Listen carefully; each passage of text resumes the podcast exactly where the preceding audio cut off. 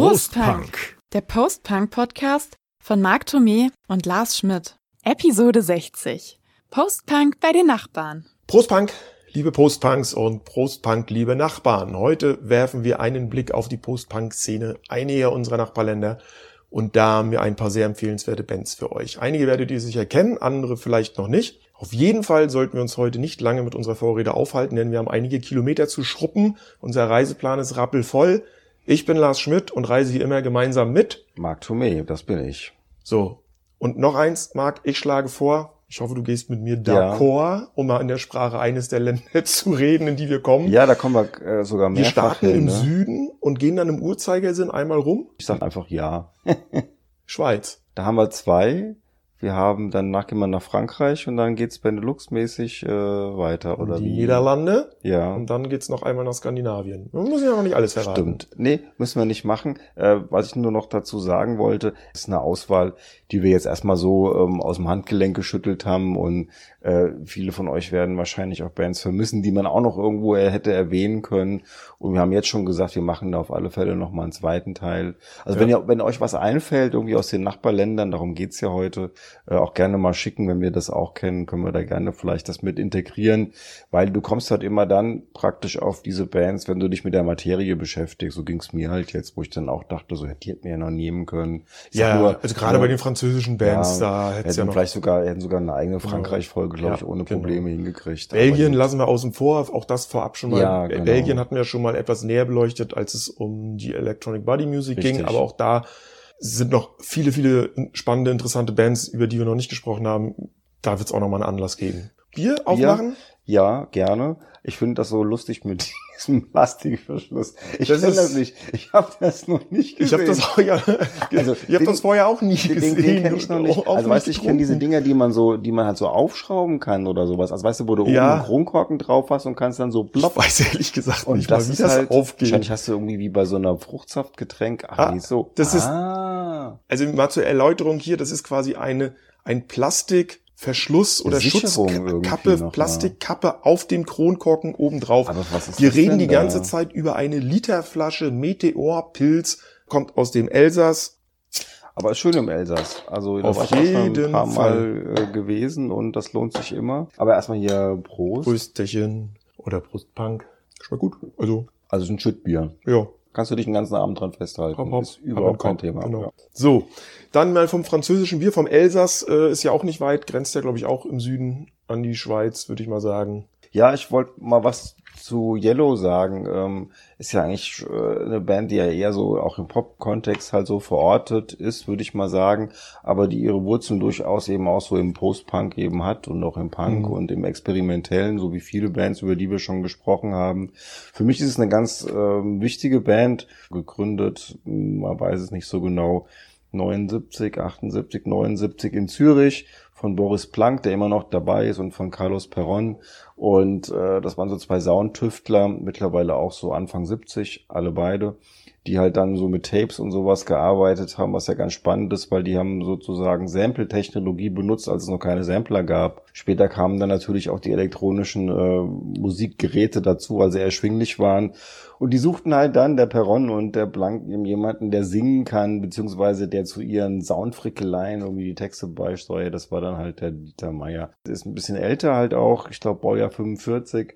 Und der war ja schon vorher Performance-Künstler, hat da einige wirklich geile Aktionen gemacht. Ich sag nur Documenta 72 und sowas. Und dann kommen die halt an und äh, versuchten dann mit ihrem komischen Musikkonstrukt, was ja wirklich eher Performance-Kunst oder Kunst ist als Musik, ja. Mhm. Wir haben zwei Alben rausgebracht, Solid Pleasure und Claro Que Si.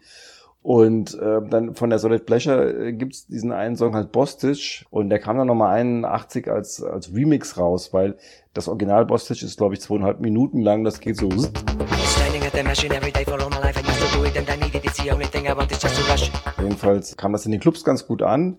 Daraufhin entwickelte sich irgendwie so eine ganz komische Geschichte, dass diese Band tatsächlich immer mehr Aufmerksamkeit erregt hat und spätestens dann mit dem 85er Album ähm, Stella Ja. Als dann aber Carlos Perron schon nicht Schon mehr da war, mhm. der mittlerweile aber ein ziemlich bekannter Produzent ist, Wolfheim unter, unter anderem, ne, wir wissen. Viele deutsche Darkwave Gothic Ja, Bands in den 90ern Richtig, produziert. also eigentlich auch ein großer Name im Musikbusiness. und Fetisch-Soundtracks. Ja, ehrlich? Ja, ja, der hat für die SM, BDSM-Szene hat er so Ah. Sound Soundtracks auch komponiert, so mit Peitschengeknalle und so Marquis de Sade quasi vertont, könnte man es auch nennen. Ja, meine Sch- Schreie und Gestöhne hörst du auch auf den ersten drei Yellow-Platten ab und an mal. Also Ja. das ist nicht einfach konsumierbar, würde ich mal sagen. Also die dritte Platte war da äh, You Gotta Say Yes to Another Excess, womit I Love You und Lost Again auch schon zwei Singles drauf waren, die durchaus auch gechartet sind. In der Schweiz sowieso, bei Mhm. uns ein bisschen und auch in, äh, im Vereinigten Königreich. Lost Again ist ja mein totaler Lieblingssong. Ich finde. Lost Again auch ziemlich cool.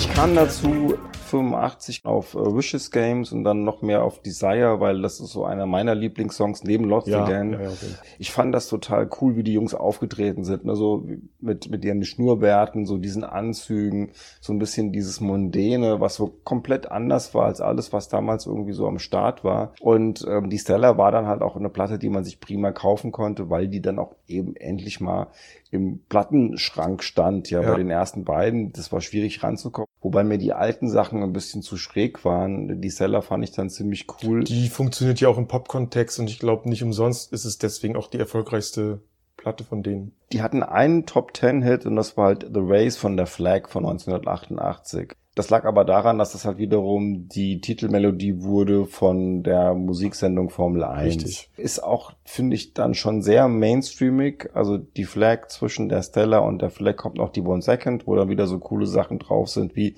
Call It Love, auch ein Welt Weltklasse-Single. Rhythm Und- Divine, ne? Ist es da nicht auch drauf? Genau, The Rhythm Rewind ist drauf mit Shirley Bassey, die Ja. da singt und Gold Rush, auch ein geiler Track. Siehst du? Jo. Die haben mich durch die 80er Jahre getragen. Jedes Mal, wenn Yellow was Neues rausgebracht hat, war das so, ha, Mhm. ja, so der ganze Freundeskreis, so, ey, habt ihr schon Call It Love gehört?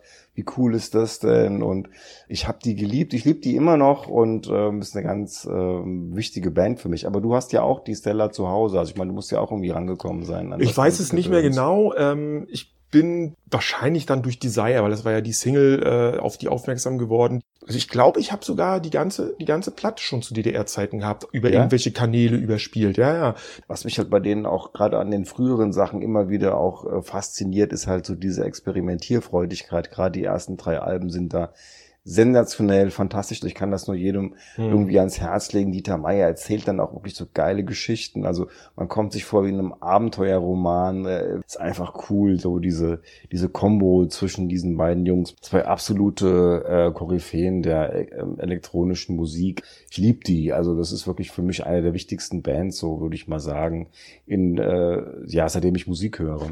Überfällig quasi auch hier bei uns. Ja, ich könnte jetzt auch noch stundenlang weiter erzählen. Ähm, diese, diese eine Sache mit der Documenta. Also äh, Dieter Meier steht äh, 72 am Hauptbahnhof von Kassel, ballert irgendwie so ein Ding da rein, so, so eine Platte in den Beton. Und er schreibt da irgendwie so drauf, am 23. März 1994 von 15 bis 16 Uhr wird Dieter Meier auf dieser Platte stehen. Und er hat's gemacht. und das ist natürlich großartig. Und äh, er kann das im Nachhinein selber nicht so ganz äh, verstehen. Aber Mhm. so ein Typ ist das halt. Ne? Ich meine, der Typ ist Millionär, ja. Der hat irgendwo in Argentinien eine riesen Rinderfarm, der hat ein eigenes Weingut, der ist an diversen Firmen beteiligt. Geiler Typ, tolle Band, aber man merkt halt auch immer so diesen künstlerischen Background, ne, den die haben. Also das ist keine Band, sondern das sind Künstler. Ja, künstlerisch sind auch die Jungs, über die ich jetzt spreche. Wenn wir äh, über eine andere Schweizer Band reden, dann müssen wir natürlich Grauzone erwähnen.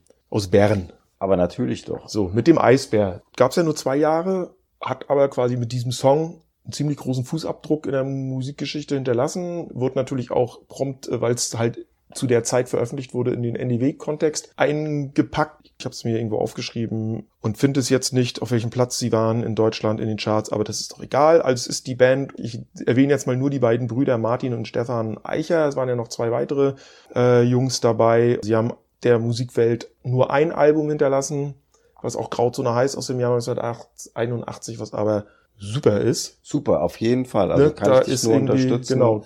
Ist echt ein Für tolles die, Ding. für die Zeit Und damals. Es tut ein bisschen weh, dass da nicht noch mehr kam, ne? Mhm.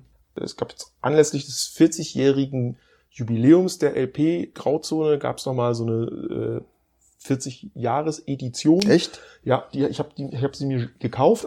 Da wird auch noch mal Oh, die brauche ich einiges auch. über die Band und auch über die Songs beschrieben. Der Bandbiograf Cool. Lurker Grand bezeichnet die Band nämlich auch als Kunstband mit Punk-Attitüde, die für einfache Songs stehen und von Anfang an auf ihren Konzerten schon auf Lichtdia und Super 8 Projektionen setzten. Haben zwar das klassische Post-Punk oder Punk-Instrumentarium, also Gitarre, Bass, Schlagzeug, aber auch schon sehr früh mit elektronischen Elementen, mit Synthes und so experimentiert und dadurch eben auch so einen ganz eigenen Sound Hm. geschaffen, ganz eigene Klangwelten, haben ganz früh auch mit Loops schon äh, herum experimentiert. Auch da gibt's eine schöne Geschichte, die hier in diesem Booklet äh, drin steht, zum Beispiel zur Entstehung auch vom Eisbären, dass zum einen war der Song in seiner ursprünglichen Version sehr an A Forest von The Cure orientiert.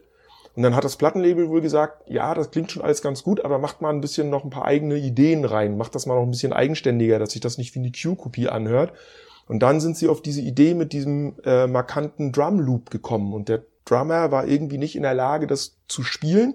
Deswegen der Studio-Engineer Etienne Conrad, der hat dann aus einem Tape, wo diese Beats drauf waren, hat er dann quasi in feiner Handarbeit, in dem, du hattest es bei Yellow ja auch schon erzählt, hat er quasi dieses Loop Hm, zusammengebastelt. zusammengebastelt, ähm, was dann im Hintergrund lief, was auch diesen Disco, es ist ja fast so ein Disco-Beat, der da im Hintergrund dann immer Mhm. stampft und wo auch alle sagen, dass der dann auch maßgeblich für diesen Erfolg verantwortlich war für den Song, weil er dadurch tanzbar wurde und auch in den Discos dann gespielt wurde, Mhm. zusätzlich zu der Zeit und dem NDD-Kontext. Ich möchte ein Eisbär sein im kalten Polar.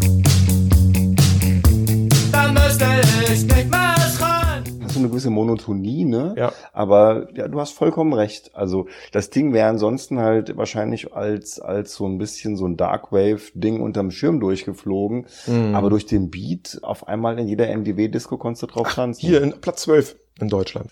Genau, und dann war ja dann relativ schnell auch schon wieder Schluss, weil es dann auch intern Unstimmigkeiten gab über die, über das weitere äh, Vorgehen der Band. Wie sollte man sich jetzt, sollte man sich mehr auf die Musik fokussieren oder mehr auf dieses Gesamtkunstwerk, mehr auf Film und, und sowas, äh, so- solche Sachen setzen. Und dann gab es halt die beiden Fraktionen, das Brüderpaar auf der Seite und die anderen beiden auf der anderen Seite. Und dann hat man sich 82 getrennt. Was ja spannend, ne? Mhm. Also das ist ja schon die zweite Band, die wir jetzt haben, die eher so, ähm, sagen wir mal, nicht aus so einem klassischen Bandumfeld kommt, ja, wo man so sagt, so, hey Jungs, lass uns mal irgendwie Musik machen, die Sex Pistols machen, wir, wir können das auch, sondern es sind ja alles Leute, die eher so, sagen wir mal, sehr künstlerisch ambitioniert sind. Ja, ja. Natürlich sollten wir erwähnen, dass nicht nur Eisbär ein toller Song von Grauzone ist, weil Nee. es halt der erfolgreichste und bekannteste ist. Wütendes Glas zum Beispiel ist auch so einer meiner Favoriten. Und der Weg zu zweit. Ja, ein paar schräge Sachen drauf. Auf so jeden Fall. Hier wie, wie Schlachtet oder äh, Maikäfer fliegt, wo sie ja dieses hier Pommerland ist abgebrannt, quasi adaptieren auch, ne, dieses, dieses Volkslied. Spannend, auf jeden Fall. Ja. Also die Band hat wesentlich mehr zu bieten. Leider hat eben kurze Lebensspanne. Ja. ne? Aber so ist das halt manchmal. Und dann wollte ich jetzt noch eine Schweizer Band wollte ich noch ganz kurz klar, äh, erwähnen. Ich habe sie dir gegenüber ja auch schon häufig mal genannt. The Wileys, also mit geschrieben mit V Y Doppel L I E S, ein Damentrio aus Laus Lausanne, Lausanne, Lausanne spricht sie das aus? Ähm, Gab es auch nur von 83 bis 88. Auch die haben mit eher so minimalistischem Elektrosound angefangen und haben dann erst eine EP rausgebracht, äh, die heißt auch einfach nur The Wileys und dann gab es 1985 das Debütalbum Lilith. Das gibt diesen bekanntesten Song der Band Whispers in the Shadows. Whispers in the shadow. Whispers in the shadow. Das kann man schon so als elektronischen, äh, sphärischen Darkwave so betrachten. Dann ist 87 noch ein zweites Album erschienen namens Sacred Games. Da sind sie noch einen Ticken kommerzieller geworden. Das Traurige ist, du kommst an die Sachen nicht mehr ran. Ne? Also die Platten sind, die kriegst du einfach nicht mehr höchstens irgendwo Secondhand für ein Heidengeld. Es ist noch mal eine Compilation rausgekommen, die heißt einfach nur 1983 bis 1988. Kriegst du auch nicht mehr. Bisschen schade. Wird auch in Frankreich weitermachen. Lerita Mizuko, die ähnlich wie Yellow mich auch so ein bisschen aus der Tristesse der, der Popmusik der 80er rausgeholt haben, nämlich weil die Band halt einfach auch dafür bekannt ist, dass sie halt sehr extravagant ist. Catherine Roger, die Sängerin und ihr Freund, Lebensgefährte, Frédéric äh, Chichon, die haben beide zusammen dieses Lerita Mizuko Ding gegründet, sind auch beides wieder, wir sind, äh, wir bleiben immer im Kontext eher Performance-Künstler. Katrin hat tatsächlich, um Geld zu verdienen und ähm, ihre musikalischen Projekte zu finanzieren, auch, ich glaube, um die 20 Pornos gedreht. Chichon ist auch so ein Performance-Künstler und man sieht es denen auch an. Also wenn man sich die Videos von denen anguckt, äh, Marcia Beiler oder äh, ça oder Andy, damit hast du damals auch irgendwo deine Bekanntheit mordsmäßig irgendwie gesteigert, weil es lief auf MTV. Das war jenseits von Gut und Böse für den damaligen Mainstream. Und wenn du halt dann was gesucht hast, was jenseits des Mainstreams liegt, dann guckst du natürlich da auch dahin und fand die damals schon irgendwie sensationell gut. Also die Leute, die wahrscheinlich heute Lerita Mizuko hören, denken in erster Linie an Marcia Beiler.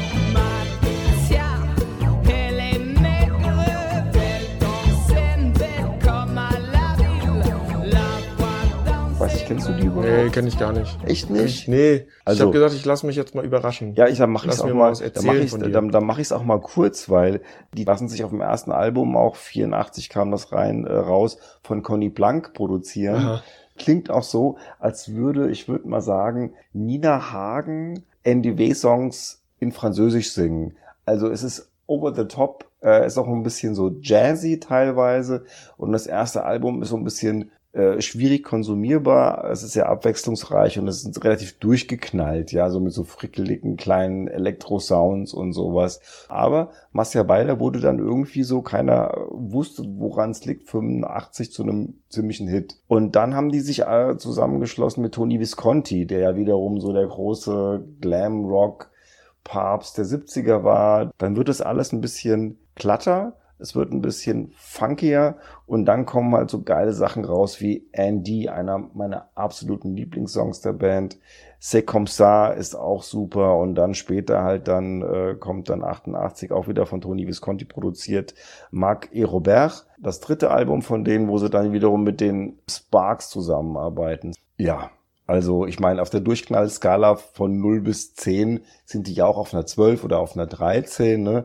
Und mit dem zusammen haben die dann drei Songs gemacht. Und unter anderem eben Singing in the Shower, was der Hit war von dieser 88er Platte. Aber das ist halt so dieses Gesamtkonzept irgendwie auch von Lerita Mizuko in diesen 80er Jahren, dass man natürlich so diese, diese visuellen Reize, die die da halt irgendwie per, per, performen und so diese Extravaganz mit eigentlich einer ziemlich coolen Musik kombiniert, die halt so, sagen wir mal, Elektropop, New Wave, Post-Punk, Punk, Chanson, Funk, alles irgendwie so zusammenmixt und das ist einfach eine coole Mixtur, die interessanterweise in den 80ern halt auch äh, für Chartserfolge irgendwie äh, funktioniert hatte.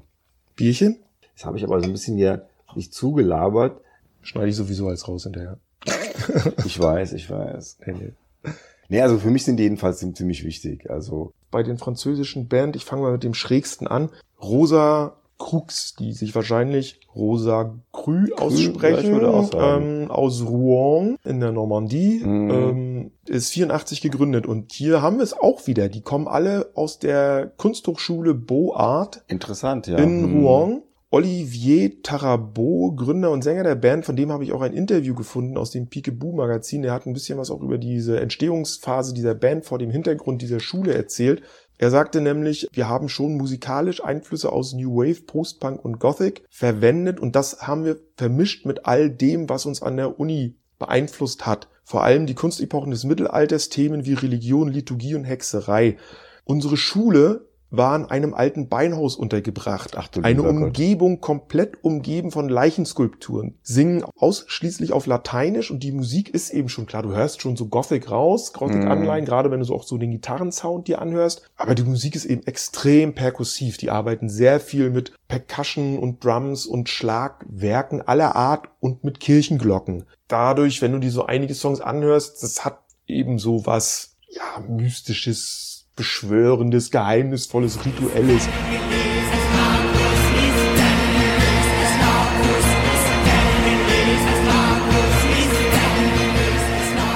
Dark Ritual, so dieser Begriff, Mhm. der da gerne für verwendet wird. wirklich einzigartig, äh, auch in dieser. Also man kann sich da mal, gibt es auch YouTube-Videos, wer sich interessiert, ähm, kann sich das mal angucken. Äh, experimentieren da auch viel selber rum für ihre Klanginstallationen, entwerfen sie selber irgendwelche Instrumente, irgendwelche Glockenspiele und so.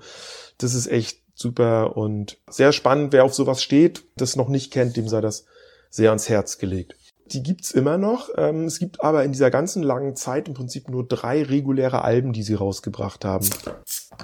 Deswegen machen wir jetzt weiter und Marc spricht Ja, über französische ich, äh, Touching-Pop-Bands.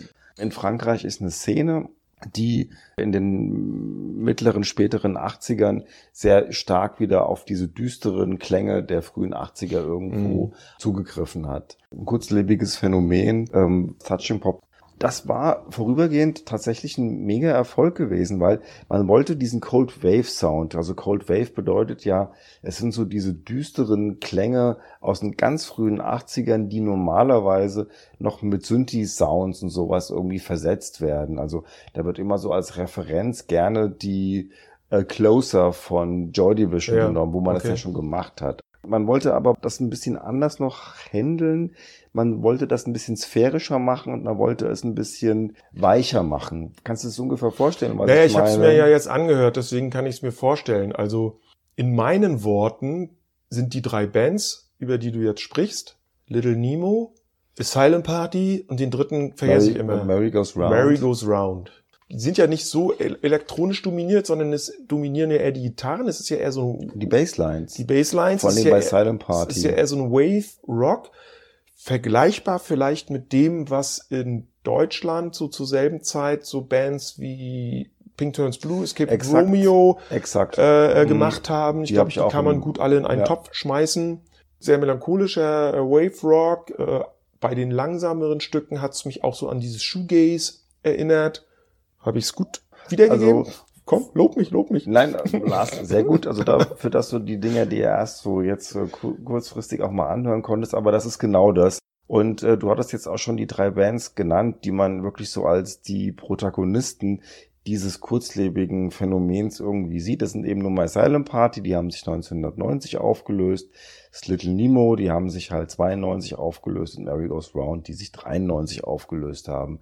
Und die verkörpern das eigentlich äh, nur so in Reinkultur. Ähm, die einzige Band, die jetzt noch heute existent ist, ist äh, Little Nemo. Nemo, ähm, die sich dann nämlich 2008 wieder, ja, wieder, wieder neu gegründet haben und seitdem halt auch mit den alten Sachen an den Start gehen. War aber irgendwo, fand ich damals, äh, eine spannende Sache. Die sind dann auch, die Bands sind dann nach 90 auch ein bisschen von diesem Style irgendwie weggekommen, sind ein bisschen rockiger geworden, so Anspieltipps von Silent Party, also Winter und Julia sind so zwei Dinger, die da ganz gut passen. Äh, bei Little Nemo würde ich sagen, jetzt wird es wieder schwierig. Äh, Cadavre Exqui ist Mhm. eine EP und gleichzeitig ein Song, der auf der Platte Turquoise Fields drauf ist.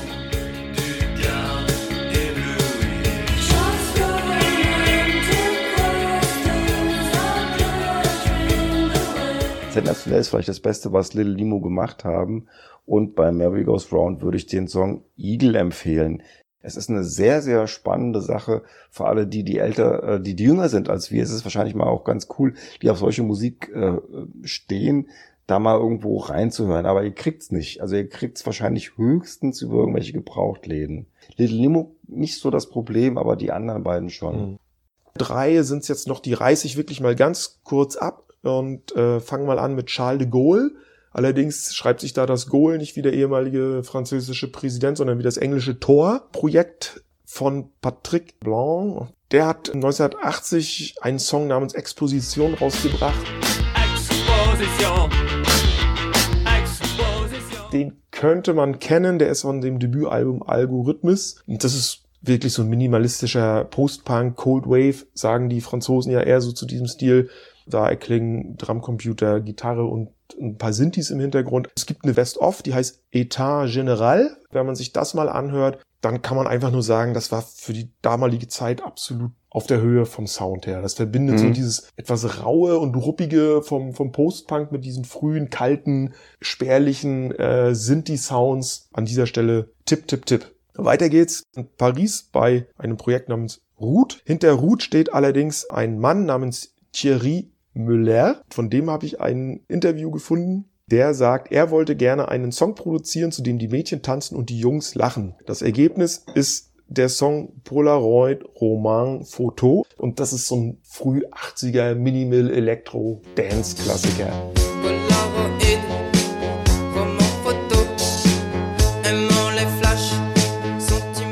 Das Lied ist ursprünglich schon von 82, ist dann 85 auf dem gleichnamigen Album erschienen. Eine Mischung aus so wirklich tanzbarem Elektro-New Ja, ja, Wave mir das mit so ein an. bisschen Das ist genau mein Experiment- Ding. Experimentierfreude. Dann kommt da noch so ein, so, ein, so ein Saxophon mit da rein. Du hörst im Hintergrund immer so, so eine Klickgeräusche von so einer Fotokamera. Männliche, weibliche Vocals. Also es ist echt Mhm, ein cool. geiles, geiles Stück. Klingt spannend. Also ich werde mal die Augen offen halten, weil das klingt alles nach Musik, die ich mir gerne mal anhören würde. Und last but not least, das Projekt Guerre Froid, Guerre Freude geschrieben. Die gab es auch nur ganz kurz äh, und die haben im Jahr 81 die gleichnamige EP herausgebracht und mit dem Hit Demont Berlin, wie sagt der Franzose Berlin? Berlin? Berlin. Well, Ich Berlin. weiß es nicht. Also Nein. ihr seht, hier sitzen zwei totale Französisch-Analphabeten. In diesem Lied, da wird irgendwie eine Zeile auch auf Deutsch gesungen. Ich bin von Kopf bis Fuß auf Leben eingestellt, auf Leben.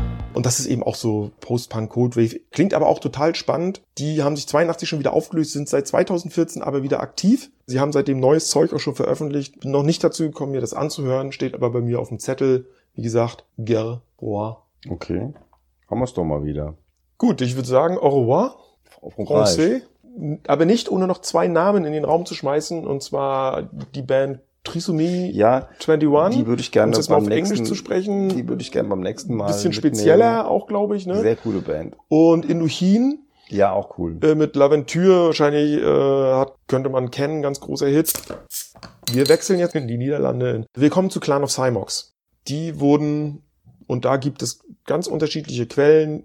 Die einen sagen 82, andere sagen 83, einige sagen 84. Gegründet von Ronnie Moorings und Anke Wolbert. Gegründet damals noch nur als Cymox.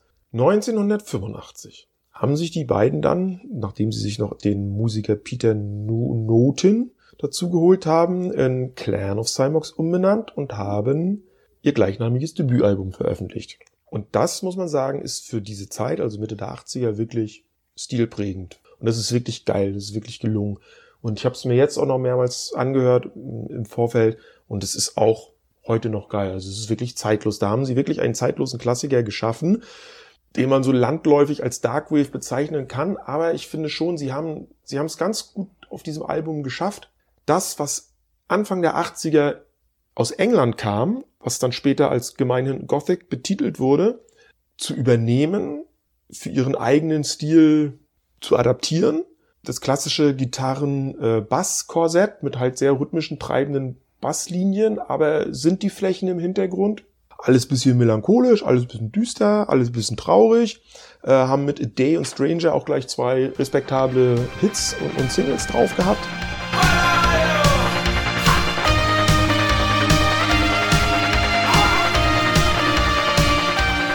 Und wie gesagt, kann man auch heute nur jedem ans Herz legen. Was danach mit der Band passiert ist, kann ich irgendwie nicht nachvollziehen. 86, das zweite Album Medusa. Hm. Da hauen sie zwar mit, äh, mit den Songs Louise und Backdoor nochmal zwei Kracher raus, die gut, also vergleichbar sind mit den Hits vom ersten Album. Aber der Rest, Okay. total schnarchig und blutleer, in meinen Augen. Ich weiß nicht, ob es ein Konzeptalbum ist, da sind auch irgendwie so Theme One, Theme Two, hast du denn so eine ruhigen, sphärischen äh, Instrumentalstücke so zwischen den Liedern. Auch die anderen Songs sind überwiegend sehr, sehr ruhig. Das hat mich überhaupt nicht mehr hat, äh, so richtig vom Hocker Mhm. gerissen, wo ich gedacht habe, Mensch, da hätte ich nach dem ersten was anderes erwartet. Bisschen flotter das Ganze, bisschen tanzbarer auch. Kurioserweise kommerziell aber sehr erfolgreich, deutlich Okay. erfolgreicher als das Debüt. Trotzdem hat das scheinbar so einen Bruch dargestellt, weil danach wird diese Bandbiografie so ein bisschen unübersichtlich. Sie Mhm. haben dann 87 nochmal eine geile Single rausgehauen, Muscovit Mosquito. Die ist dann jetzt auf der Neuauflage des Debütalbums zum Beispiel auch nochmal mit drauf. Mhm. Ein sehr, sehr geiler Song. Dann haben sie 89 ein Album rausgebracht, Twist of Shadows. Dann haben sie sich wieder zurück in Cymox umbenannt, sind nach London umgezogen und sind demselben Irrtum unterlegen wie auch Pink Turns Blue. Dann meinten sie, jetzt müssen sie Manchester und Dance-Musik machen. Oh. Und das ist dann irgendwie total nach hinten losgegangen. Mhm. Da haben sie irgendwie zwei Platten wohl rausgebracht, Anfang der 90er, die sind grandios gefloppt. Dann wurde es sehr, sehr ruhig um diese Band. Und dann ist Ronnie Moorings mit neuer Besetzung 97 wieder zurückgekommen. Er ist bis heute quasi das einzige beständige Mitglied dieser Band, die es immer noch gibt und auch immer regelmäßig jetzt noch Platten raushauen und wenden sich dann ganz deutlich dem damals angesagten Gothic Rock Stil zu.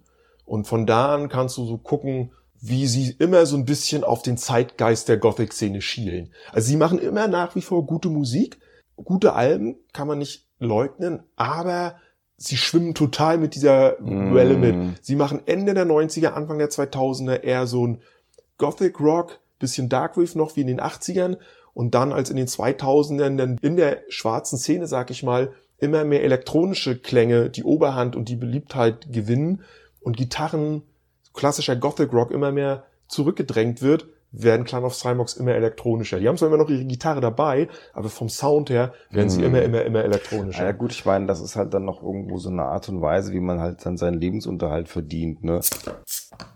Ab nach Skandinavien. von Amsterdam nach Göteborg. Und wer sich jetzt wundert, wer dann sagt Göteborg, also wir sind in Schweden, wer sich sagt, äh, Schweden, Nachbarland von Deutschland, hm, ja, okay, da liegt die Ostsee dazwischen, aber Ja, wir, nehm, wir, wir nehmen sie einfach mal wir mit. nehmen sie mal mit dazu. Außerdem ist das einem Irrtum meinerseits geschuldet, weil ich bin lange Zeit davon ausgegangen, dass Twice a Man, denn um Twice a Man geht es jetzt, die Band, dass das Dänen sind. Du kannst aber von Rostock auch direkt nach Schweden. Und ganz viele schwedische Fußballer haben früher bei Hansa Kiel gespielt. direkt nach Göteborg fahren mit der ist Fähre. richtig. Ja, siehst du. Also von daher ist ja fast, fast ein Nachbar. Ja, also Twice a Man, drei Herren, Dan Söderqvist, Jock Söderqvist, die aber nicht miteinander verwandt sind, und Karl Gersleben.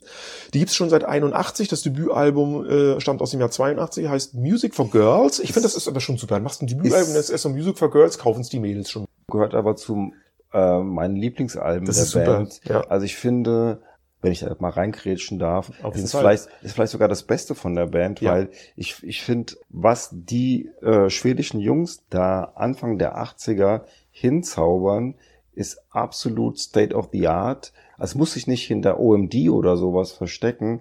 Also die sind sowas von tip-top technisch aufgestellt. Es sind tolle Melodien, also es ist ein ganz, ganz äh, großartiges Synthie-Pop-Album mit Tiefgang. Also ich finde das grandios. Gilt ja heute nicht von ungefähr als Klassiker dieses Genres und dieser, also dieses frühen 80er Wave und dieser Zeit damals. Enthält mit dem Evergreen Decay, mit diesem Song natürlich auch so ein Song, wie du schon gesagt hast. Das ist State of the Art, das ist das Maß aller Dinge damals.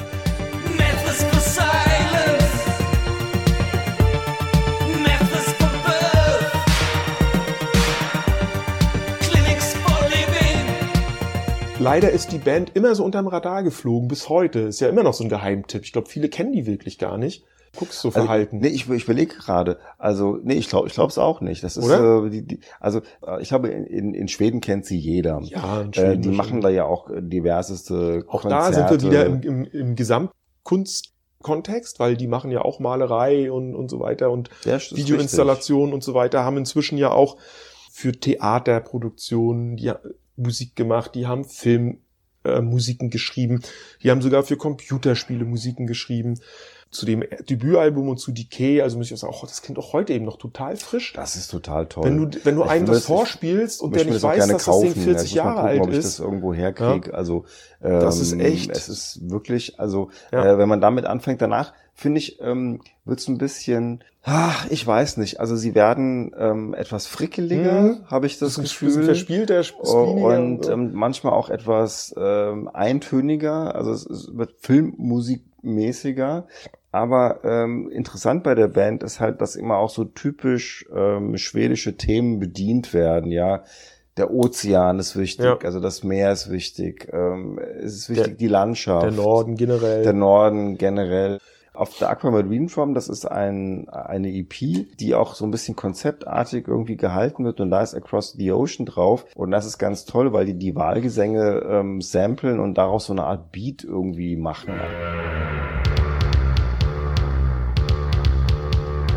Ein genialer Song. Also würde ich sagen, ist so der, den ich eigentlich von der Band am liebsten mag. Und ja, so diese, die, diese Meereseffekte und sowas, was die da alles so mit reinbringen, schon sehr kreativ und auch sehr cool gemacht. Auf Discogs können ja User auch die Bands und die Alben kommentieren. Und ich finde, da hat's ein User auf den Punkt gebracht.